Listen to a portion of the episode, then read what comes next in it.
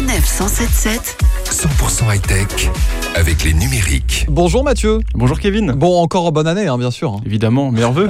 Meilleurs vœux. La santé avant tout, de, de la high-tech aussi. Je rappelle que vous êtes journaliste pour le site lesnumériques.com. Bon, et, et quoi de mieux pour débuter l'année ensemble de se projeter vers, euh, vers l'avenir? Peut-être l'avenir, le, le futur de l'année 2020, a commencé euh, par la marque Volkswagen, je crois, qui, qui s'intéresse à l'électrification des parkings. Mais ça veut dire quoi ça? Alors effectivement, les auditeurs s'en sont forcément rendus compte, l'électrification du parc automobile est en cours, ce qui n'est pas sans imposer de nouveaux défis, à commencer par le déploiement du réseau de recharge. L'idée elle est simple, plutôt que d'amener le véhicule à la borne en fait, c'est le dispositif de charge qui lui va se déplacer. Un concept qui a de nombreux avantages, alors il est plus facile et économique à déployer, mais il est aussi plus efficace, puisqu'une fois que la voiture est chargée, le robot va pouvoir aller vers une autre voiture pour l'alimenter. Il y a un inconvénient par contre, c'est que la capacité de ces robots, elle s'annonce limitée, et elle est a priori pour l'instant insuffisante en tout cas pour charger à 100% une voiture dont les batteries seraient à plat. Bon, et puis pour 2020, on va parler d'Amazon, le géant américain bien sûr, qui, écoutez bien, hein, envisage de dématérialiser un peu plus l'expérience en utilisant les mains de ses clients, notamment pour payer. C'est incroyable quand même. Ouais, tout à fait. Alors c'est une demande de brevet qui a été déposée par Amazon et qui décrit un dispositif qui est capable de scanner la main d'un client pour l'identifier de manière euh, très sécurisée, en un clin d'œil, sans qu'il n'ait à sortir ni son smartphone ni euh, une carte quelconque.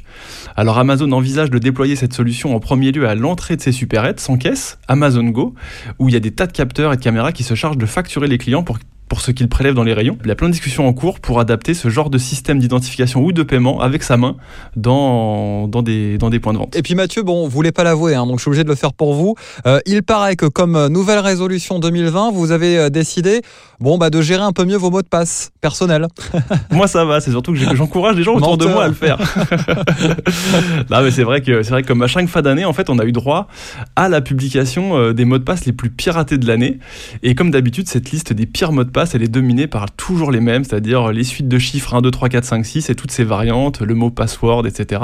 Alors si vous êtes vous adepte de ces mots de passe qui vous protègent pas euh, et que vous avez la mauvaise habitude d'utiliser le même mot de passe partout depuis 15 ans, s'il vous plaît, un peu de sérieux cette année. On vous invite à changer vos habitudes et à adopter des moyens mnémotechniques qui vous permettront peut-être d'utiliser des mots de passe sécurisés différents sur de nombreux sites. Bon, bah merci euh, Mathieu. Moi, je connais votre mot de passe de votre boîte mail. hein, c'est high tech, donc n'hésitez pas à aller tester ça ce soir quand vous rentrez à la maison. Je rigole, bien sûr. hein. C'est un peu plus compliqué en vrai.